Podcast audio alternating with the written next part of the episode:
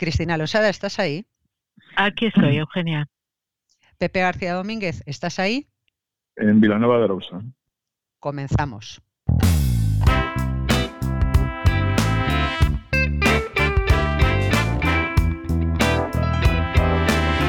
El Búho, con Eugenia Gallo, Cristina Losada y Pepe García Domínguez.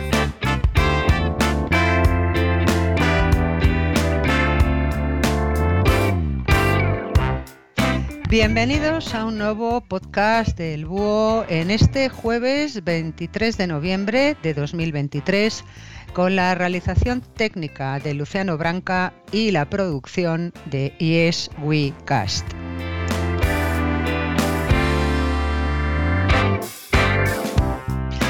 El pasado fin de semana se ha celebrado la segunda vuelta o balotage de las elecciones presidenciales argentinas, puesto que en la primera vuelta, celebrada el pasado 22 de octubre, ninguno de los candidatos había obtenido el porcentaje de votos establecido en la legislación electoral.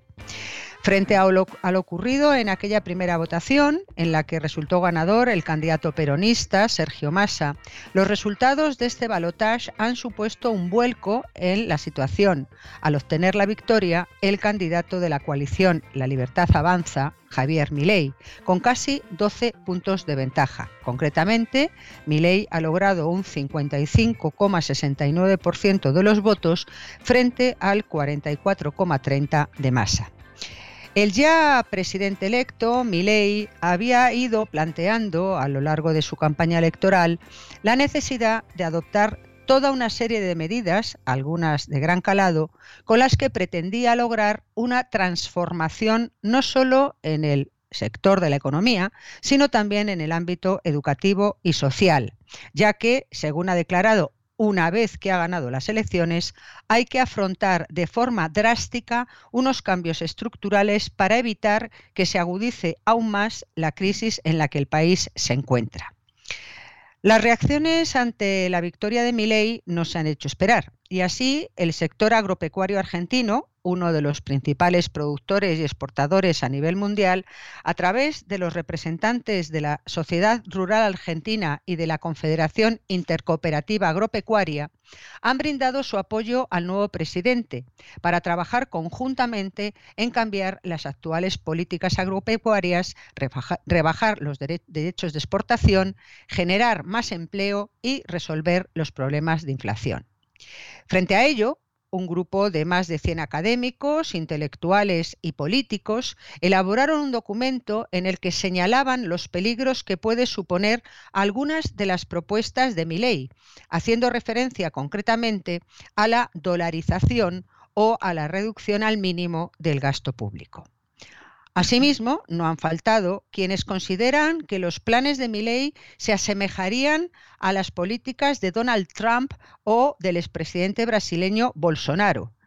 Lo cierto es que, siendo Argentina un país con una larga tradición de intervencionismo económico, las propuestas de Milley generan unas resistencias en el ámbito sindical y empresarial.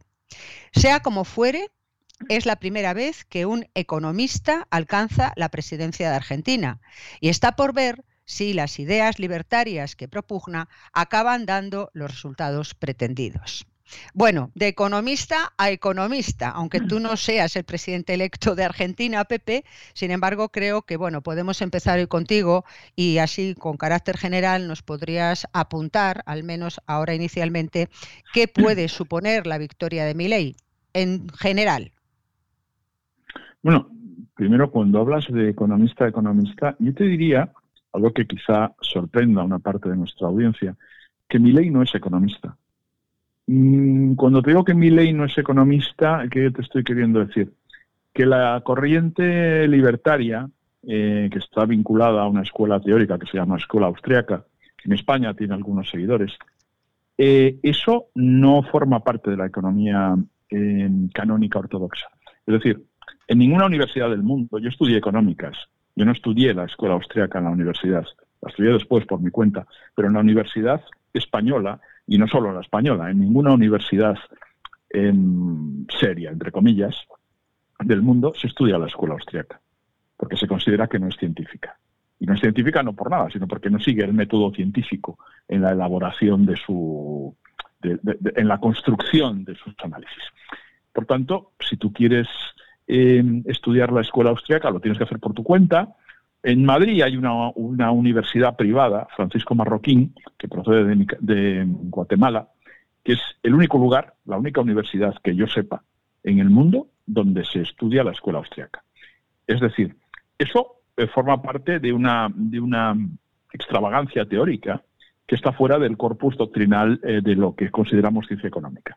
Por tanto, sí, hombre, mi ley es un economista, de hecho estudió economía convencional, ¿eh? él después se pasó a la escuela austriaca, pero él conoce, conoce la economía neoclásica que se estudia en las universidades, él también la estudió. Pero eso que él defiende eh, no forma parte de un corpus teórico eh, que comparta nadie en la academia económica, lo que, lo que se entiende por, por la academia económica. ¿no?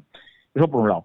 Después quisiera matizar algunas cosas que te has dicho. Es decir, eh, no matizarlas, sino discutirlas. Sino, no cosas que has dicho tú solo, sino que están muy al orden del día en este momento. Esa comparación que se hace con Trump, o con Bolsonaro. O esas acusaciones mm, que lo tildan de, ultraderechista. El diario El País, por ejemplo, tituló así cuando se ha elegido. El ultraderechista Milei será presidir Argentina. Bueno, Milei no es ultraderechista y no tiene absolutamente nada que ver ni con Trump Trump lo ha apoyado, pero bueno, al margen de que Trump lo haya apoyado, no tiene absolutamente nada que ver las posturas que defiende Milley con las de Trump, ni tampoco con las de Bolsonaro, ni tampoco con las de Vox, por cierto. O sea, los de Vox están entusiasmados con, con, con pero, pero el programa de Vox y el de Milley no tiene nada que ver, tampoco, absolutamente nada que ver, por una razón muy simple y muy intuitiva. Milley, la, la característica más peligrosa que tiene Milley es que es honesto es honesto y seguramente como persona también, pero es honesto intelectualmente. Es decir, no es un cínico, ni, ni es un politicastro. O sea, Milei no es Pedro Sánchez, o sea, no es un tipo que cambia de opinión cada cinco minutos y le da igual. Hoy te puedo decir blanco, mañana negro, hoy no hay amnistía, mañana la amnistía es maravillosa. ya sabemos ¿no? lo que se hace aquí. Eh, Milei no es eso, ¿eh? Milei es alguien que cree lo que dice. Y lo cree sinceramente. Que esté completamente equivocado es otra historia, pero él se lo cree sinceramente. Entonces, lo que dice mi ley, el cuerpo doctrinal de mi ley, eh, que es basado en la economía, de es un economicista, ¿no? Él cree que la, realidad eh, es, economía nada más. Y, y, esa, y esa economía que él practica, la de la escuela austríaca, tiene varias peculiaridades, pero una de ellas es eh, no creer en las naciones ni en los estados, ni en las comunidades en general ni en nada colectivo que trascienda al individuo. La única eh, realidad eh, que la Escuela Austríaca de, Economía defiende son los individuos. El individuo, además, aislado de cualquier otra consideración, de, cualquier otro vínculo. Por tanto, ley no se considera el presidente de Argentina, porque Argentina es una nación. Y ley es un anarquista que no cree en las naciones, ni cree en Argentina, ni cree en España, ni cree en nada, ni cree en ningún, ningún Estado. El Estado es el mal por, por antonomasia. Por tanto, ley se considera eh, presidente de algo que desprecia, que es un Estado formado por casi 50 millones de individuos, que es la población que tiene Argentina, un poquito menos. Eh, pero eso, 50 millones de individuos, no 50 millones de argentinos. Son argentinos por una cuestión, mira, porque hay una bandera y pone ahí un DNI argentino. Pero a la Argentina le da igual. Es decir, no, está pensando en el interés nacional argentino porque eso para él no tiene ningún sentido, el concepto de interés nacional. Entonces, Donald Trump es un nacionalista norteamericano. Donald Trump, cuando, está despotricando contra China, está defendiendo a Estados Unidos. Una concepción de Estados Unidos, que puedes estar de acuerdo o no, pero es un nacionalista americano. Santiago Abascal es un nacionalista español. Eh, Bolsonaro, que es un militar, es un nacionalista brasileño. Milei es un nacionalista eh, argentino. Milei Argentina le da igual. Milei cree que, Argentina es, un, es artificial, es decir, que, puede desaparecer mañana y no pasa nada. Eh, los argentinos le han votado, los argentinos que son profundamente nacionalistas, le han votado porque no se han dado cuenta de eso, ¿eh? no, lo han visto, ya lo verán. Pero mi ley, ya te digo, no tiene nada que ver con la extrema derecha porque su pensamiento es ajeno a, a las concepciones habituales en la extrema derecha. Pero bueno, no voy a monopolizar el tiempo, dejadnos que hable Cristina. Cristina. Bueno, yo a mí lo que lo que me ha llamado la atención, especialmente eh, del resultado de las elecciones argentinas, es eh, bueno, pues es el resultado, es decir, que ha sido una, una derrota eh, yo creo casi sin precedentes del peronismo, aunque el peronismo no siempre ha gobernado en Argentina, eh, sí que, mm, bueno, eh, digamos que, en fin, que, era derrotado por una derecha tradicional y clásica, pero que sea derrotado por un alguien que ha montado un partido o una coalición hace cinco minutos, que era alguien que hace pues un par de años más o menos era alguien que estaba en tertulias en televisión y ya está. Eso no había pasado, ¿no? Es algo sorprendente, siempre sorprende cuando ocurren estas cosas, naturalmente que tiene unas raíces, tiene unas causas eh, que, que están bastante a la vista además y que todo el mundo reconoce, pues eh, es decir, que la, hegemonía fundamental que ha habido en Argentina es la del peronismo. Esto llega a un momento en que ya, eh, bueno, pues hay un hartazgo eh, generalizado, transversal, no solamente entre la gente joven, aunque ha habido mucha gente joven que ha votado a mi ley. Y bueno, pues después de tantos años de aplicar el, canon del peronismo o distintos cánones del peronismo, porque el peronismo es muy, muy variado, eh, bueno, pues han optado por, por otra cosa nueva, distinta eh, y que además eh, no tiene referentes en ningún otro lado del mundo. Eh, yo le escuchaba eh, estos días en un programa a un representante de una facción del peronismo que, a Pepe le gusta mucho, se llama Guillermo Moreno, eh, que decía, bueno, los libertarios en todo el mundo no tienen un concejal, pero aquí en Argentina somos así de extraordinarios y hemos elegido a un libertario como presidente de la República. Bueno, eh, esto es un fiasco tremendo para, para, para el peronismo eh, y vamos a ver cómo responde, porque eh, hay que decir que ya está ahí el sueño de alguna manera de que este sea de que esto sea una anomalía de corta duración y está el sueño del helicóptero. Con el sueño del helicóptero me refiero a que eh, ya entre distintos eh, fin opinadores peronistas eh, se maneja la, idea de que de que de que mi ley tenga que salir huyendo del país en helicóptero como tuvo que hacer Fernando de la Rúa ya no recuerdo en qué momento fue, seguramente Pepe lo tiene más en, lo tiene más repasado estos días. Es a, principios de los 90 después de después de Menem. O sea, cuando, cuando se marcha Menem, asume. de la Rúa, a de la Rúa asume, dicen en Argentina, sí. El que asume después de Menem es eh, de la Rúa. De la Rúa que no tenía la culpa el hombre, ¿no? Es que pasan estas cosas en, en Argentina pasa mucho. Por ejemplo, Alfonsín, después de la Junta Militar, tuvo que tragarse una inflación del 3.500%. Imagínate, ahora tienen una inflación del 140 y están preocupadísimos, con razón. Alfonsín tuvo una, una inflación del 3.500%. 3.000 y pico. Sí, sí, pero no era y no era su culpa, ¿eh? No, no, el, hombre no era responsable de nada porque le, venía, la había heredado del gobierno anterior, pero te toca y te toca. Y de la Rúa tuvo que pagar los excesos de, de Menem y tuvo que salir efectivamente en helicóptero. Entonces, bueno, están ya, eh, quizá, bueno, pues el peronismo está acusando el golpe, porque además eh, hay que tener en cuenta una cosa. Eh, Massa, maniobró durante todo este tiempo, tanto en el proceso preelectoral como, como, como hasta el último momento, es decir, la, primera vuelta y todo eso, maniobró para destruir a la oposición eh, de la derecha tradicional y quedar frente a frente Massa y Milei. Este era el plan maquiavélico del, del del tigre, como le llaman algunos comentaristas argentinos a Massa.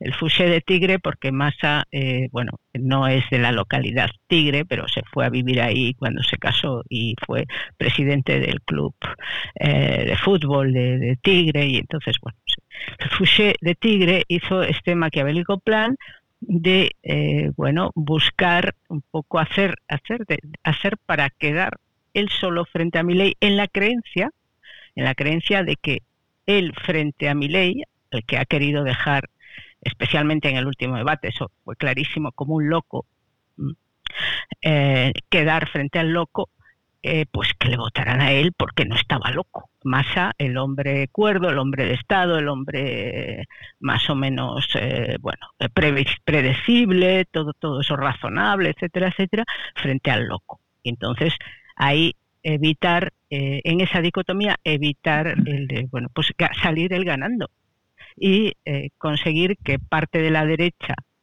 que quedó mm, fuera de la carrera eh, votaran por él o se abstuvieran.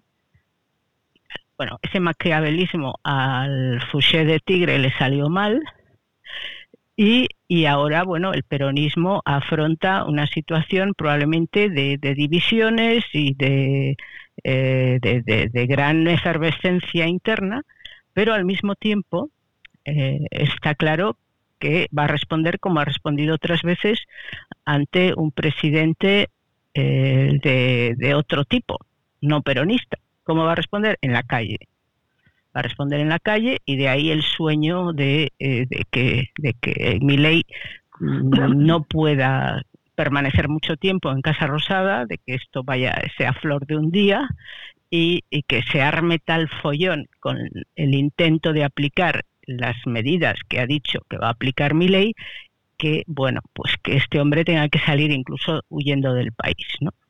Este es un poco el, en lo que están pensando. Yo creo que es eh, bueno, no creo que sea realista, pero yo también pensaba que no era realista que mi ley fuera a ganar. ¿eh? o sea que me puedo equivocar tranquilamente.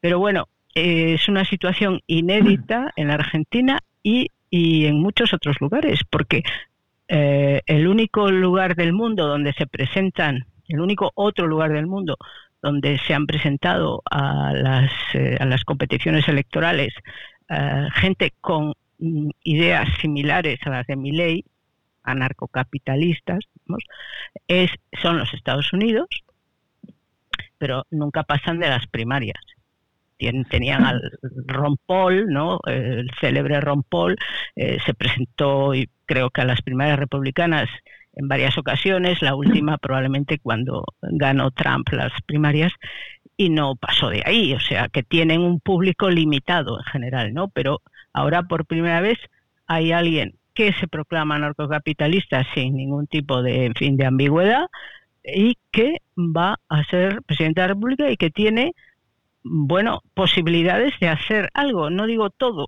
todo no, porque el Congreso y el Senado están, no están en sus manos, ni mucho menos, está en franca minoría, de manera que no va a ser fácil que se puedan hacer, eh, que se pueda llevar a cabo todo el programa que plantea eh, eh mi ley o que ha planteado mi ley en su campaña.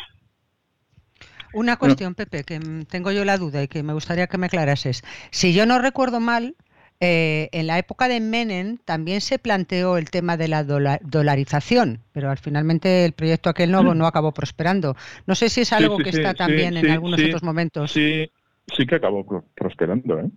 ¿Sí? Em, sí, sí, sí. de hecho, esto que estábamos comentando de, la Rúa, que tiene que salir en helicóptero, es por eso.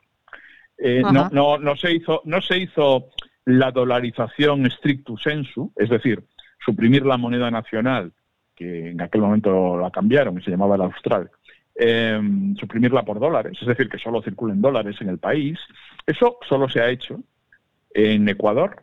Ecuador solo funciona con dólares. Pero claro, Ecuador es un país muy pequeño, no, tan pequeño, pero de unos 18 millones de habitantes. Pero en Ecuador eh, está dolarizado, está dolarizado Panamá, que Panamá, bueno, es básicamente casi un, una base es una base militar norteamericana, Panamá. Y está muy dolarizado, aunque no del todo, pero prácticamente El Salvador. Esos tres sitios. Salvador es, es como la provincia de Lérida, es un sitio muy pequeño. Eh, digamos que un país grande, ten en cuenta que Argentina es el séptimo país más grande del mundo. No, no, está muy poblado, porque Argentina tiene una población como nosotros, más o menos. Anda por los 50 millones, un poquito menos. Pero, pero es el séptimo más grande del mundo. Argentina no es una broma, no estás hablando de un paisito de, fin, de cuatro calles, ¿no? No, es, no es, eh, no es, Andorra. Entonces, eh, se hizo, no, no, no se sustituyó el, austral por el, por el dólar norteamericano, pero se hizo, se hizo la paridad lo que llaman la paridad, eh, que era el 1-1. Es decir, y lo hizo un ministro, por cierto, por cierto, lo hizo un ministro que se llama Domingo Caballo, Caballo con V, Caballo, puede ser un apellido italiano. Eh, y Domingo Caballo es ahora mismo asesor de mi ley, y no solo es asesor, que es, es muy probable que sea el ministro de Economía de, de mi ley. Es decir, el mismo que ya hizo lo de la paridad, la paridad, para, para explicarlo a la audiencia, es establecer un tipo de cambio fijo, eh, no, no, no, establecido por el mercado, no, no flotante, sino fijo, un tipo de cambio del, del peso o del austral, lo mismo de la moneda argentina, que es a paridad 1-1. Es decir, si usted me da un dólar, yo le, al revés, si usted me da un peso o me da un austral, yo le doy un dólar, ¿vale? El tipo de cambio es ese. Y el gobierno, el Estado argentino, garantiza que el, que el tipo de cambio va a ser ese. Y que va a ser permanente un dólar, un peso. Eso no es la dolarización, pero es lo que más se aproxima. Eh, es una cosa factible. Digamos que eso se hizo, tiene enormes peligros, por eso el otro tío tuvo que salir de helicóptero. Luego los explicaremos, si acaso. Pero, se puede hacer. Lo que no se puede hacer es la dolarización. Y ya lo expliqué el otro día. No porque, o sea, se puede hacer en Ecuador, por ejemplo, pero en Argentina no se puede hacer, pero por una razón muy prosaica, porque no hay suficientes dólares. O sea, para dolarizar un país tienes que tener dólares suficientes para que todo funcione con dólares. y si no los tienes, bueno, si no los tienes, los pides prestados. Vale, pero es que Argentina no los puede pedir prestados. ¿Por qué? Porque ya ha pedido prestado. Eh, ¿Quién los pidió? ¿Quién pidió prestado? Lo conté el otro día en, el, podcast anterior sobre Argentina. Eh, el mayor crédito que ha concedido nunca en su historia el Fondo Monetario Internacional se lo concedió hace, un, hace muy poco. Yo creo que fue hace unos seis años o siete a Argentina y se lo concedió a, no a los peronistas, ¿eh? se lo concedió a Macri. Macri pidió 50.000 millones de dólares. Eh, por tanto, Argentina debe esos 50.000 millones de dólares, que para, para, para, Argentina, para el Estado argentino, es una inmensidad. Va a tardar 40 años en devolverlos. Y, por supuesto, nadie le va a prestar nada. Porque si tienes que devolver 50.000 millones de dólares y vas a tardar como mínimo 30, 40 años en devolverlos, no, no pidas otros 50.000 más, porque no te los van a dar. Por tanto, la dolarización es imposible. Mm, Milei la prometió porque estaba seguro de que no ganaba las elecciones, entonces bueno, dijo, da igual, ¿no? Como no voy a ganar, ha sonado la flauta, ha ganado, de eso se tiene que desdecir. No se ha desdicho, pero da igual que no se haya desdicho, es, imposible hacerlo. Por tanto, lo, que yo creo que puede ocurrir es que se puede dar es lo de la paridad. Quiero decir algo más antes de pasarle la, palabra a Cristina. Y es que en, en, la prensa española se habla muchísimo de Argentina sin tener ni puñetera idea, sin saber nada. Entonces, se dicen muchísimas tonterías sobre los peronistas, por ejemplo. Eh, porque aquí se creen que los peronistas son como los socialistas, creen que son socialdemócratas. Y dicen, bueno, vale, son socialdemócratas, entonces serán keynesianos, por ejemplo. Pues los peronistas no tienen nada de keynesianos, no es que no tengan nada, es que son anti-keynesianos. Entonces, eh, la deuda pública, o sea, el tópico este, ¿no? Endeudan el Estado, gastan mucho en ayudas sociales y eso no se sabe muy bien por qué provoca inflación. O establece una relación que no tiene sentido económico, pero bueno, eh, una cosa así de, caja negra de pensamiento eh, inconsistente. ¿no? Vamos a ver, los peronistas no han endeudado nunca al Estado argentino, al revés. Perón nunca incurrió en déficit fiscal, jamás. Era un tío obsesionado con el equilibrio presupuestario, más obsesionado que mi ley. el endeudamiento del Estado argentino lo ha hecho siempre la derecha, los liberales. Macri. Es decir, la gran deuda estatal argentina, que es, que es inmoral completamente, la han hecho, la hizo primero la Junta Militar, eh, la dictadura de, Videla, y después la hizo Macri, con este endeudamiento con el Fondo Monetario Internacional. Toda la deuda argentina es de Macri, es decir, es de la derecha normal, de la derecha convencional. En ese sentido, quería decir otra cosa. Eh, sí, los peronistas han tenido un fracaso inmenso, pero es que la derecha normal, la derecha, por llamarla de algún modo, ¿no? la derecha conservadora clásica, ha tenido un fracaso exactamente igual de inmenso. Por eso se les ha colado a los dos un friqueal que nadie esperaba. No lo esperaban, por supuesto, los peronistas, pero tampoco lo esperaba Burrich. Burrich es el PP, para entendernos, ¿no? Entonces, es decir, serán los que se supone que tenían que ganar. Bueno, tampoco han ganado. Entonces tienes a una población desesperada porque le han fallado los peronistas y le han fallado los liberales convencionales. Entonces, bueno, se agarran a lo que sea, a un clavo ardiendo, a alguien que les promete magia que les dice vamos a ser la primera potencia económica del mundo. es una, ¿Cómo va a ser Argentina la primera potencia económica del mundo? Ni la segunda, ni la tercera, ni la número 100. Eso no cabe ninguna cabeza racional, ¿no? Si la gente vota eso es porque, porque seguramente están votando contra los otros, están votando contra los peronistas y contra Macri. No es que, no es que se estén creyendo esto, porque en fin, hay que tener una imaginación y una fe religiosa fuera de lo común para creerte las cosas que dice este hombre, ¿no? Que está, son delirios absolutos. Luego, es decir, hay esa crisis profunda del sistema eh, y gana por primera vez en la historia de la humanidad. Es como si hubiese ganado un trotskista. Cristina, tú que has sido trotskista. Eh, y por, cierto, por cierto, una vez ganaron los trotskistas, ¿eh? no es que no hayan ganado nunca. La gente no lo sabe, pero una, una, una mujer, además, los trotskistas gobernaron en Nepal, claro, de Nepal no se habla mucho, pero gobernaron en Nepal durante año y medio, así había una primera ministra trotskista, pero bueno, en fin, la cosa anecdótica, pero no sé, es como si los trotskistas mañana ganan en Dinamarca por mayoría absoluta, ¿no? Sería una cosa... Eh, bien, los libertarios no han ganado nunca por poderosas razones, no han gobernado nunca en ningún país del mundo y, y, la razón es que los destruirían si gobernasen. Y mi ley puede ocurrir dos cosas, o que cambie de criterio y renuncie a su programa o que destruya a Argentina. Eh, ¿Qué hará? Yo estoy convencido de que él intentará aplicar su programa y por tanto creo que lo echarán. Yo no creo que, que, mi ley dure más de un año en el poder. Bueno, Cristina. Bueno, yo no, yo no me atrevería, ya lo dije no antes. Vas a hacer predicciones, eh, yo creo que... No vas a hacer predicciones. No, no, esa predicción no la voy a hacer porque, eh, a ver, esto es verdad que hará el, el peronismo hará pues lo que ha hecho otras veces con presidentes que no son suyos. Es montarles un pollo eh, callejero para eso pues eh, hay hay gente o sea están los piqueteros está hay tipos de gente que, que están muy son muy expertos en la materia y que lo pueden hacer pero eh, eh, es un presidente, Milei, con un, más de un 55% de apoyo en las urnas.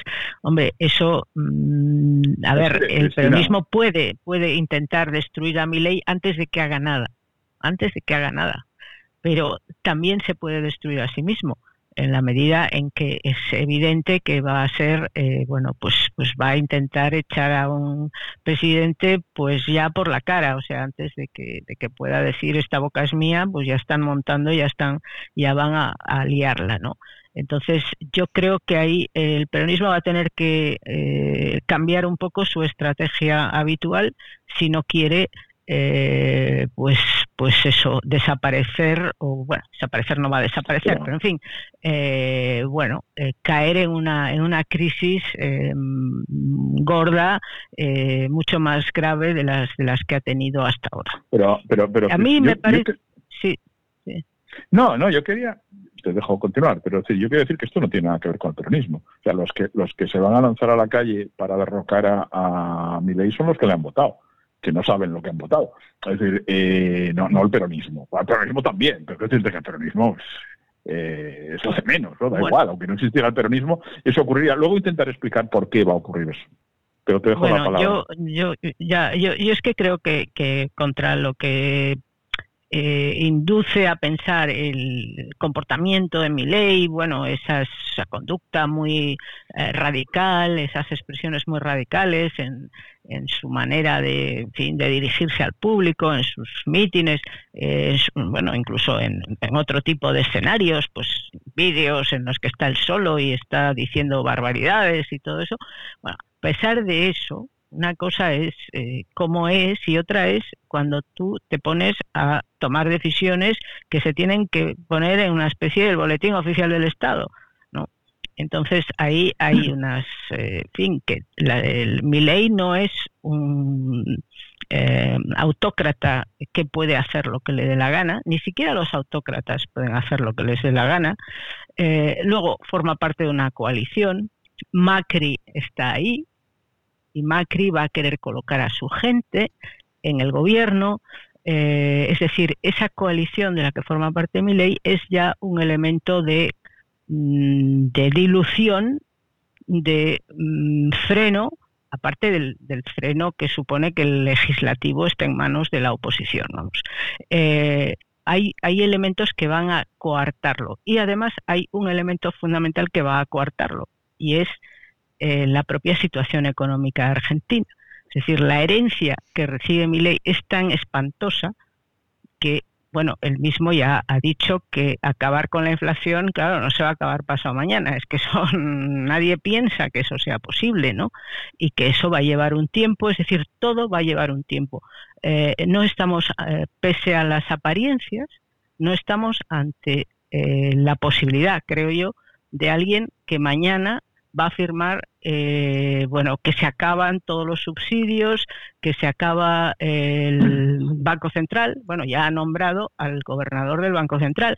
Esperan cerrar el Banco Central, es verdad, en eso están, pero no lo van a cerrar de inmediato, porque eso no se puede hacer. Entonces, yo creo que todo eso eh, no, no va a despertar de forma inmediata una oleada de protestas como si porque no va a dar lugar. En segundo, eh, salvo las de los peronistas. En segundo lugar, una cuestión que a mí me parece interesante eh, del resultado argentino es que Dime, Eugenia. Cristina, yo, yo creo que, mm, como me gustaría que lo pudieras explicar con profusión, eh, esa segunda cuestión que quieres plantear, la podemos dejar para la segunda parte. ¿eh? Y así, Pero la puedo pues formular. Formúlala, venga. Porque no la voy a, solo la iba a formular.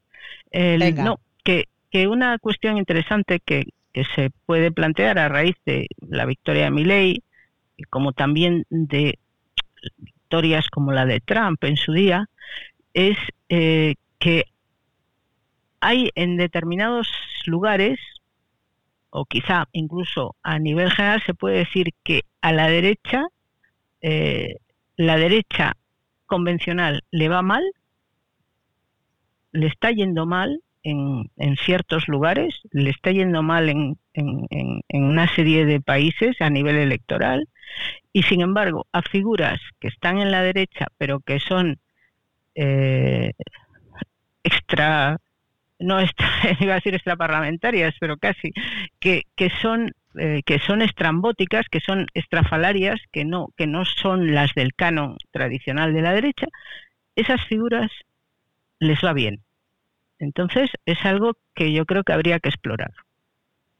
Vale, pues si te parece, en la segunda parte incidimos en esa cuestión. Y como siempre vamos a recordar a todos nuestros oyentes que si quieren acceder a las segundas partes de los podcasts del Búho, necesitan ser mecenas. Cristina nos explica, como siempre, cómo podemos hacernos mecenas del Búho pues nos podemos hacer mecenas del búho yendo a la plataforma iVox, donde colgamos nuestros podcasts. Allí en la página que corresponde al búho verán un botón que pone apoyar. Pues clican ahí o clican en cualquier segunda parte de un podcast. Hace falta tener una tarjeta de crédito débito o una cuenta PayPal y uno se puede hacer mecenas desde 1,49€ al mes hasta los 50 euros al mes. La otra vía para apoyar el podcast es a través de Apple Podcast donde uno puede hacerse mecenas desde 1,99 euro al mes hasta los 50 euros al mes. De modo que, Eugenia, invitamos, si te parece, como siempre, a nuestros oyentes a que se hagan mecenas porque gracias a su apoyo podemos seguir grabando estos podcasts. Perfecto, pues así lanzamos esa invitación y hasta aquí la primera parte del podcast del Búho de hoy. El Búho